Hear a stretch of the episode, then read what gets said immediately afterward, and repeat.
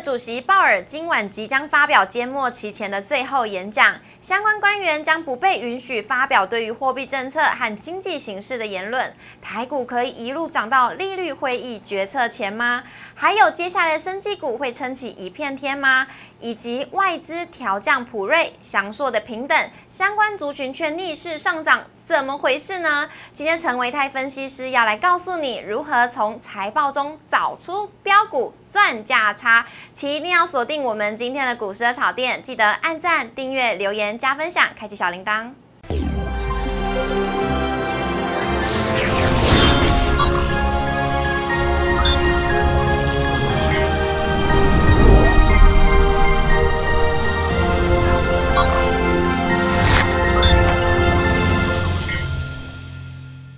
股市小店，投资不断线。大家好，我是主持人 Coco。今天呢，在节目现场邀请到的是人最好的维泰哥了。我们欢迎陈维泰分析师老师好，Coco 好，大家好。老师，今天台股呢已经连续反弹第三天了耶，感觉是有往乐观的方向去走哎。诶，看起来是悄悄的在涨。对啊。啊，我们常常讲说，这个行情总是在不知不觉中、半信半疑中展开。成长。嗯。对，现在似乎就有一点点这样子的味道。是的，好想知道答案呢。我们先来看一下我们今天的主题。今天晚上呢，Fed 即将要。公布了他最后一次在利率会议决策之前的演讲了，相信大家都很期待今晚的演讲。那台股有没有机会可以在这个时间可以偷偷涨呢？还有生技股最近都表现的很不错，会撑起未来台股的一片天吗？还有呢，今天美系的外资是调降了高速传输的。平等，而高速传输今天却逆势上涨，是怎么回事呢？还有今天陈维泰分析师要来告诉我们要如何从财报当中找出标股，一起来赚价差。我们先来看一下我们今天台股走势，今天是开高震荡，已经连续第三天的反弹了，而盘中呢最高点有来到一万两一万七千一百二十七点。这高点拉回呢是八十六点，那资金也是追捧在航运股、生技股，但是呢金融股是持续的走弱。台积电今天也是由红翻黑，而电子全指股今天成交比重有回温到四成六了，但是量呢还是萎缩的哦。今天成交量只有两千四百三十七亿，今天是小跌，跌为跌二十点，而跌幅为零点一 percent。今天收在一万七千一百二十七点，今天呢是站上五日线还有十日均线之上，也收复了一万七千一百。点的关卡，而贵买指数呢涨幅为零点六六 percent，成交量为六百八十三亿。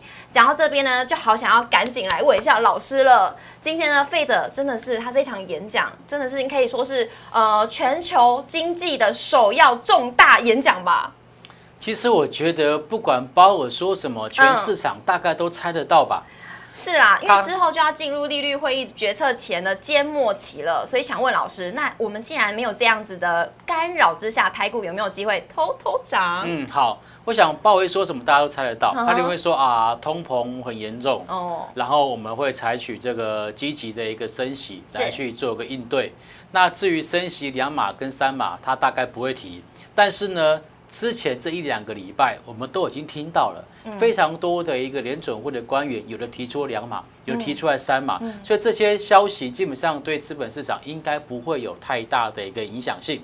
所以我个人认为说，不管今天晚上的一个鲍尔他到底要说什么，台北股市它就会像刚刚 Coco 说的，偷偷的涨。真的会偷偷涨哦，偷偷涨哦，好开心，好开心哦。那有没有可能有机会是生技股来带动呢？因为最近呃，生技股就是涨涨翻了，因为加上我们本土疫情的升温。嗯，好，呃，我们现在讲一下这个台北股市为什么刚刚说要偷偷涨哦。我们看上一张，呃，有没有发现到最近呢，它的加权指数日 K 线虽然说都是属于小红小黑，对不对哈？但是你发现到。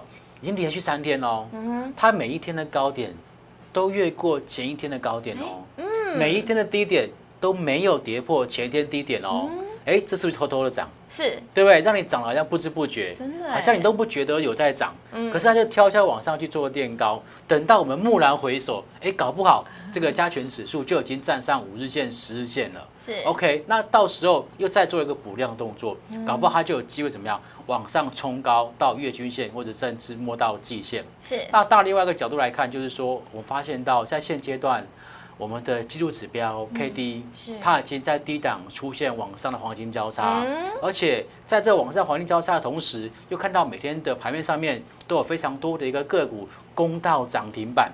当然也有刚刚 Coco 所说的生技族群。是没错。那我们来看一下生技族群他们最近的涨势指数是这样走。对，你们发现这种所谓的一个多方的趋势的一个族群，它每一天的高点。基本上都是越过前一天的一个高点的，是。每天低点都是没有去跌破前天低点的，三天两头它就要创一次新高，是，而且呢成交量是缓步往上做颠高的一个情况，像这种就是属于我们常常的讲的价涨而量增，嗯，而且现在呢它的整个一个日 K 线上面的一个走势啊。它是连日月均线都没有摸到，哎，是很强哎，对，很强哎，对啊，后所以像这种所谓的强坡贴短均的一种走势，基本上它后面除非它看到这个筹码大幅度的松动，出现高档爆量，否则我个人认为目前的一个生技股应该都还有机会在往上就走高。哇，看起来是真的有机会撑起太股一片天哦，在生技族群，那大家可以多多留意。那接下来想要问一下老师，因为蛮好奇的，因为像今天我们可以看到我们的画面，美银它是下调信华、普瑞 KY 跟翔硕的目标价。这我们大家可以看一下，它的目标价呢是从中立降到哎列于大盘哦，这个是信华的部分，而且价格也都是目标价都是下调的。那我们就直接来看一下这几档的线图好了。首先呢，第一档的话是翔硕，哇，今天它是逆势上涨了，明明就下调它。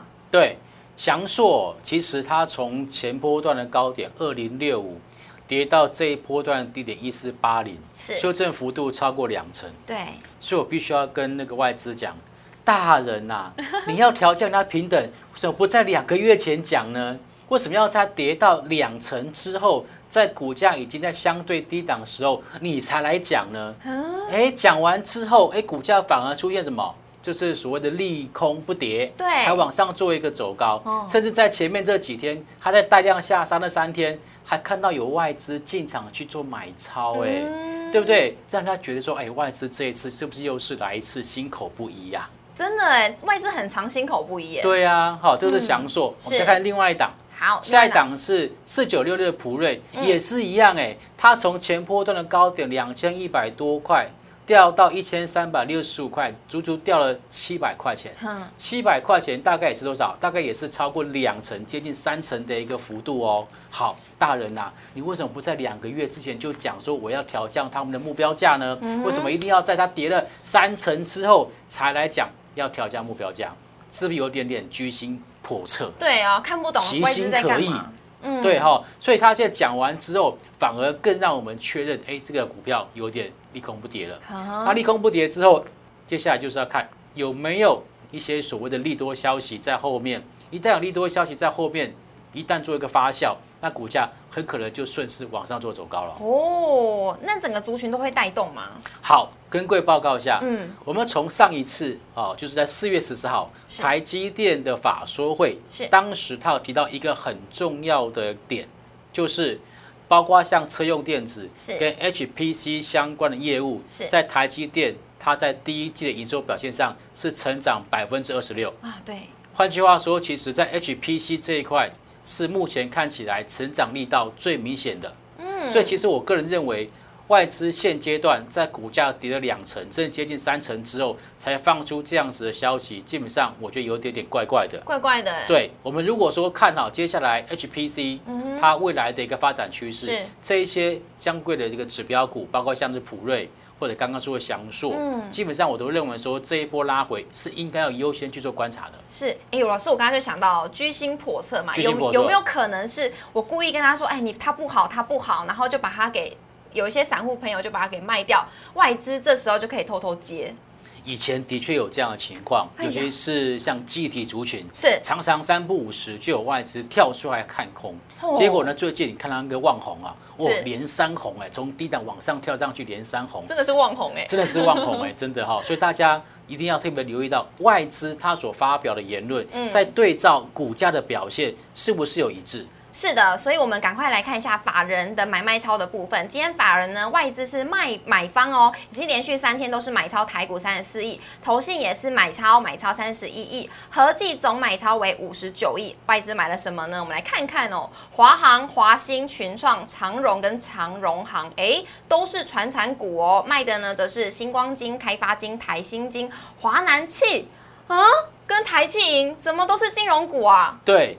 可能呢，因为从上一个礼拜开始，我们看到金融股就出现从高档有这种获利了结的卖压出现。那么当然原因就应该跟这个我们的杨金龙总裁提到，就是说接下来呃台湾的央行。也许会升息，是，但是升息的一个幅度不会跟美国一样，是。那市场上面有一点点失望性的卖压的一个产生，所以使得在最近这一两天可以观察到，在整个金融股的部分是出现往下去做一个回撤。嗯哼。但是我要说的事情是，是在未来的这一个礼拜，金融股大多数金融股它回撤都遇到包括像月线的支撑，或者是季线支撑，所以之前如果你没有卖的投资朋友。维泰老师这边建议你暂时先观望，先忍耐一下，不要卖在低点，因为。在五月五号之前，我们刚提到的联准会要做一个利率决策会议，是。那到时候呢，其实市场上面就会有一些所谓的一个卡位的资金进场金融股，所以到时候金融股很可能会出现短线上面的跌升反弹。哇，太好了！那手中呢有金融股的朋友就可以多做留意喽，不要这么着急哦。那我们来看一下投信的买超，今天买了元大金、华航、华兴、宝城跟国泰金，卖的呢则是群创、彩金、中钢、南纺跟友达。以上留给各位投资朋友来做参考。那接下来。就要进入我们今天的重头戏了，到底要怎么样从财报当中找出标股来赚价差呢？我们先休息一下，进段广告。股市的小店邀请您按赞、订阅、分享、开启小铃铛，每天最及时的大盘解析、多元的投资议题及教学、股票疑难杂症，欢迎留言。网友 Q&A 单元告诉你，周末特别单元带您预知下周强档标股，欢迎搜寻股市热炒店，投资话题不断线。到五月十五号之前呢，都是财报的空窗期，所以这时候哪些产业很好，哪些股票、哪些公司是很好，我们呢其实都不知道。但我们到底要怎么样从这个财报空窗期当中找出标股呢？今天有请维泰哥帮我们来做解析。好的，我们先来看一下什么叫做财报的空窗期。呃，如果以现在来讲。我们的三月份营收这一次是在四月的十一号，嗯，完完全全公告完毕。对，好，那三月份营收公告完了之后，就代表说一月份、二月份跟三月份营收我都知道啦。对呀。可是我要等到五月十五号这个时候，我们才有机会看到什么？看到这种所谓的第一届财报数字。是，因为五月十五，对，因为五月十五号是这个我们主管机关规定的。当然有一些。比较就是积极的一个公司，嗯，很可能会提早去做公告。例如说，像刚所提到台积电，是，它很厉害。嗯，四月十一号，三月份营收公告完，它在四月十四号，也就是三天之后，它就把第一季的财报数字字结束公告给大家。是的，我真的非常非常的佩服台积电这家公司。不愧是大公司。对，因为它大大的缩减了就是所谓的财报空窗期这这个这段这段时间。而缩减财报空窗期会有什么好处呢？跟各位报告，嗯对投资而对投资人而言，它就是减少了我们资讯不对称的时间。哦，对，因为有些人在财报公告之前，他早就已经算出来，或早就已经知道公司赚多少钱了嘛。那他可能觉得，哎。那公司第一季赚这样，嗯，这股价才这样，嗯，那是不是有一点就是委屈了？嗯，所以他就会先去做一个布局，利用这个所谓的资讯不对称去布局，或者是拉抬股价，哦，然后等到财报公告之后，股价反而有这个利多出尽、不涨反跌的情况，嗯，这就是我们刚刚讲的，就是说在财报空窗期有可能会发生的一个情况，嗯，那一般投资朋友到底要怎么样去避免？这样子的一个操作的这个过失呢，很简单，就是先去掌握哪一些的个股有可能到时候在财报公告时候会有好消息的，我们可以提前去进行卡位。哇，那到底要怎么样掌握有可能有好消息的个股？对，好，通常会知道有好消息的人到底有谁？对，嗯，呃，主力吗？法人？哎，对，公司派，没错，因为公司的老板自己一定知道嘛，公司赚多少钱他一定知道嘛，所以公司的老板呐，公司的财务部门呐，会计师啦，对不对？股东还有对股东，对不对？还有什么？还有去抠公司的研究员呐，投信法人呐，对不对？对。所以，我们今天特别就从这些的角度去看看，有哪一些的公司，它其实在今年的第一季的营收数字表现很好，但是最近投信法人又一直在买超的标的。哎呦，这很重要哎！老师今天有帮我们列出要怎么样筛选的条件，首先有这三点。对，好。呃，财报数字要好，一定营收要成长嘛？有没有可能营收数字很很差很烂，财报很好？不可能，大概不会，对不对？对，好，所以连三个月它的营收都是年成长的哦。OK，就一月份、二月份跟三月份，OK，这不简单，因为其实每年的第一季都碰到过年哦，有过年又碰到疫情，你还能够营收年成长，还有一些产业可能是淡季。对，没错。好，再来第二条就是哎。累计一到三月的营收成长哦，大于百分之三十。嗯，哦，这么看其实不算低哦。哦，好，再来就是最近这五天，投信悄悄的在布局，而且呢，一口气买了五千张的个股，很多呢。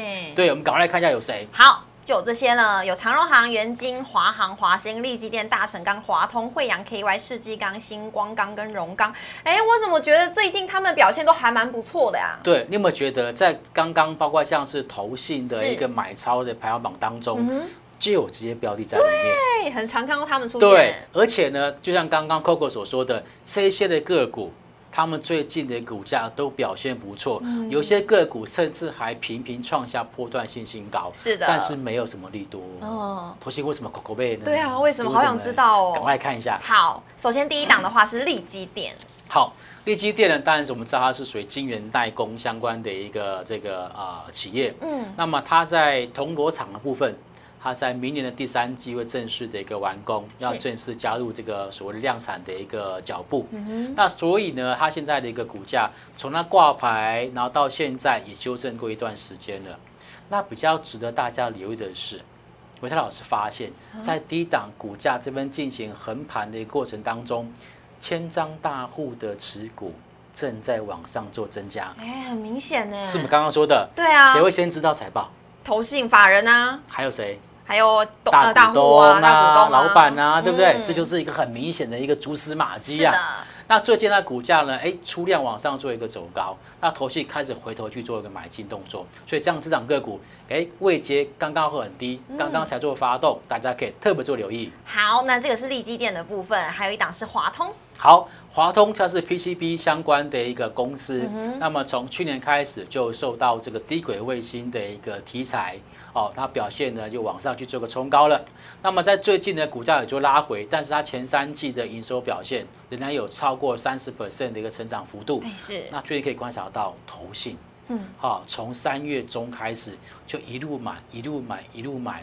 大概只有三天是站在卖方，基本上其他的交易日都站在买方。那三天好像是那个我们廉价之前的样子哦。对，哦，它是属于在这个季底之前，可能有一些的少部分的投信要去进行这个结账，对。但是它结账完之后，马上在四月份又买回来，为什么？因为我猜啊。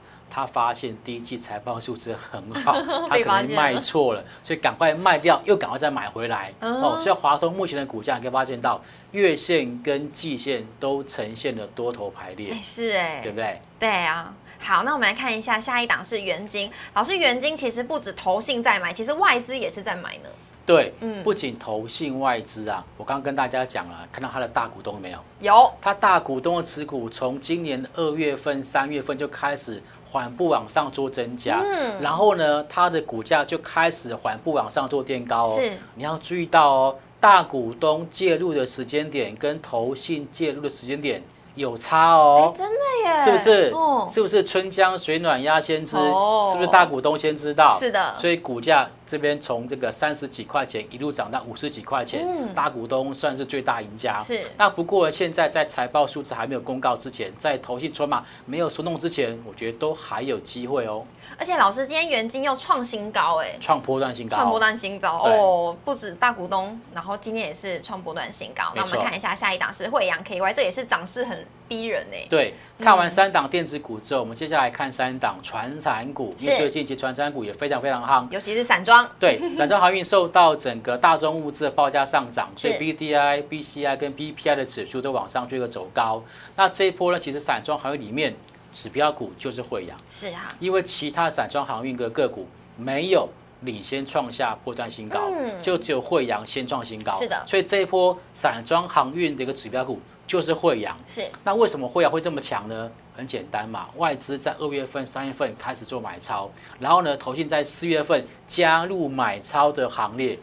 想想看，为什么外资要买，投信也要买？有故事，一定有猫腻，有猫腻，有猫腻。对，好像这种就是得。在没有什么利多消息的情况下，法人一直买，它背后一定有利多在后面。所以这档也可以给给各位投资朋友来做留意喽。我们来看一下下一档是世纪钢，我记得老师好像有提过。对，世纪钢啊，它是个风力发电相关的一些这个题材，对不对？好，那我们看到它在最近的股价也是整理完成之后往上去做个冲高。嗯哼。那么你可以发现很有趣的事情是在股价冲高的那个 moment，那个 timing，刚好就是投信介入的时间点。哎。对不对？大概就是在四月初的时候。是的。可是呢，大户持股却是在三月底的时候就已经在做增加了。是。对不对？这也是刚刚所提到的，大股东知道，对，法人也知道，那股价刚刚开始做发动，是，可以做留意。所以我们投资朋友也可以做留意哦。可以留意。好，那我们来看一下，在在一档是荣钢。好，荣钢呢这一波其实涨得比较久了。好，我们看到在整个大户持股的部分也是一样。在二月份就开始做一个增加，是，然后股价就从二月份开始涨，有没有太巧？有哎，对不对？涨了一段之后，从二十几块涨到二十五块、二十七块，然后后来谁来接棒？投信来接棒。嗯，那为什么投信下台才才来去做接棒？因为之前不知道好消息吧？是啊，对不对？那现在三月份营收出来，哇，发现一月份、二月份、三月份营收都表现的不错。嗯，那合理的预期，它在第一届财报数字也会不错。是，所以现在投信。回头来进行加码。好，那这几档股票呢，留给大家来做参考了。老师还帮大家准备了一个小叮咛。好，呃，既然是呃，在整个四月中开始，投信开始做接棒，那我们要特别观察到，就是有没有投信筹码会松动的情况。如果投信筹码都没有松动的话，那就是可能就会一直做到，就是它真正财报公告的一个时候。是，老师，您的意思是说，从现在开始，投信如果开始卖超的话，这就是松动喽？呃，如果是这样子的话，就是就是变数嘛。那理论上他们应该会一直做到财报公告为止，就利多出来为止。好，那所以我们除了看到头信筹码有没有松动之外，当然还是要看一下这些公司是不是财报已经公告啦。公告的时候，就像刚刚所说的，要小心，因为股价先涨在前面的嘛。是的。好，所以要小心所谓的一个利多出尽的一个可能卖压。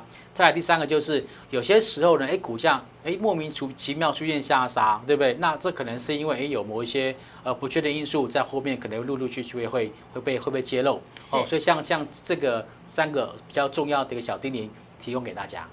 好，太好了，谢谢老师。因为呢，在财报的空窗期当中，因为大家都没有证据，可能没有数据，不知道怎么开始做股票。今天这一集呢，肯定可以帮助各位投资朋友解决心中的疑惑。那今天也非常谢谢老师，谢谢。谢谢 Coco。好，我们看一下网友 Q&A 提问的部分。首先，我们来看到的是第一题。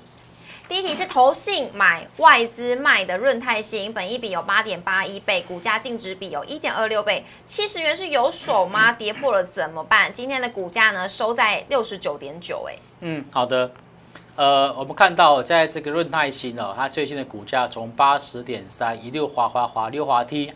滑到了大概七十块钱，因为今天收盘收在六九九，对，刚好跌破七十，是啊，刚刚好。然后投信就很担，呃，不是投资朋友就很担心，是说这个股价怎么一直跌啊？哦，那维泰老师特别帮大家查了一下，就是其实他在去年在本业的部分，因为润泰其实它是属于这种所谓的建案开发的公司，是。那么它有三个案子要在今年要去做入账，嗯，哦，所以其实去年的一个这个获利数字啊。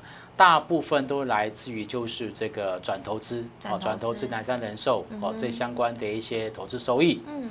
可是呢，呃，EPS 超过七块钱，但是到目前为止还没有看到它的一个所谓配发股利的一个政策出来。是。所以大家会担心，会不会又像前两年一样，股利发的很烂？啊，所以有些这种所谓的前车之鉴，那所以有一些就是。比较就是所谓的一个呃不放心的投资人，这边就把股票去做个砍出的动作。是，但是呢，我刚刚提提到，现在的股价已经回到了季线附近喽，那指标也在相对低档，所以我个人认为呢，这边其实不太应该在这边去做个杀低动作，反而应该等待等待它接下来的一个所谓的一个股息发放的一个讯息。是，那假设呢？我们它这个 EPS 超过七块嘛，是，我们就说它有可能会配发四块钱好了。好，那四块钱的话呢，其实就目前来看，它的殖利率也超过四个 percent 哦。嗯，哦，所以我觉得短线上面来讲，暂时不需要再做杀低啦。是，那手中有持有这一档润泰新的朋友，不要再做杀低哦。维泰老师有提醒大家，我们看一下第二题是地基打完底部了吗？投信连买反弹，到底可不可以抢呢？好，这一波的。这个电子股说真的跌得蛮惨的，对啊，从半导体开始，然后这个 IC 设计、IC 封测等等都跌得蛮惨的。那利基呢是属于射频 IC 哦，射频 IC 它最主要的应用就是在 WiFi 相关的应用。是，那它的股价最近的确刚刚如这个 Coco 所说的，它有往上去进行一个走高。嗯，那么往上做走高，实际上有点叫偷偷涨、悄悄涨的一个情况。对对对对，好。比较值得关注的事情是，它在涨的过程当中，哎，外资是卖的，哎，对啊，外资是卖的哦，反而投信干嘛？在买，悄悄的在买，哎，所以有可能就是投信已经知道，它在今年第一季的一个财报数字已经有一个确定的数字出来了，嗯，所以投信觉得，哎，它可能股价已经反映了这个财报上面的利空，所以它在这边去偷偷去做个持股回补的动作，嗯。所以言下之意就是，我们可以跟着投信偷偷的去来抢反弹喽。好，这波上涨呢，就如刚刚我们说的，它上涨力道其实没有很强劲，所以基本上它是属于一个震荡打底的一个架构。那么既然是震荡打底，就不需要去做追高。哦，好，我们可以趁它拉回的过程当中再去做低阶。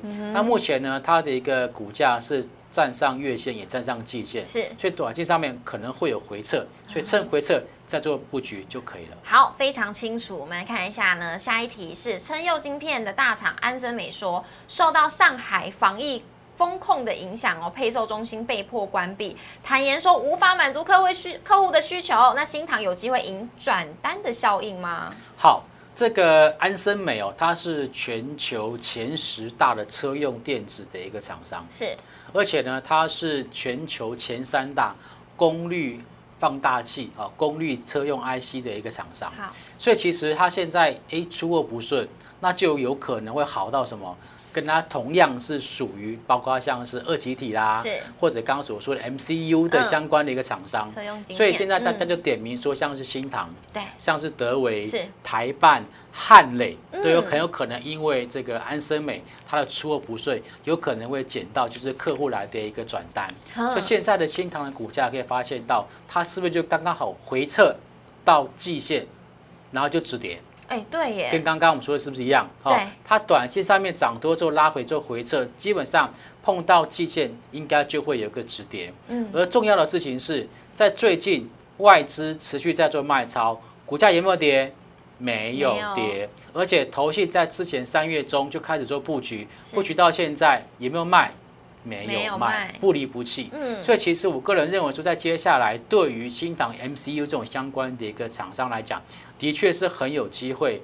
呃，接到这个客户的一个转单，为什么？因为新唐他自己就有晶圆厂，他不太需要去排跟这个其他 IC 设计公司一样去找联电排队，去找台积电排队，去找力积电排队，他不需要。是哦，所以我觉得他是非常有机会去接到这个安森美的一个这个转单。好，那么当然其他的包括像是德维，包括像汉磊跟台办，尤其是汉磊跟台办，哎，股价也已经修正到。呃，相对的比较低位阶的位置了，是哦，所以其实短线上面也可能会因为这样子的利多消息，股价会往上做反弹。是老师，我发现呢，投资朋友真的很会问哎，他只是问新塘这一档股票，老师就点名了好多档个股哦。那希望今天的回答呢，对大家的投资效益都会有帮助哦。那如果说还想要问更多问题的朋友，底下可以留言告诉我们，你想要问什么问题，都可以帮大家来亲自来问老师喽。那记得呢，喜欢我们股市的炒店的朋友，别忘了每周一到周五晚上九点半准时在 YouTube 上面首播，欢迎大家一起来收看喽。那也要记得在我们影片按赞、订阅、留言、加分享、开启小铃铛。那今天也非常谢谢老师，谢谢，谢谢 Coco，谢谢大家，拜拜，拜拜。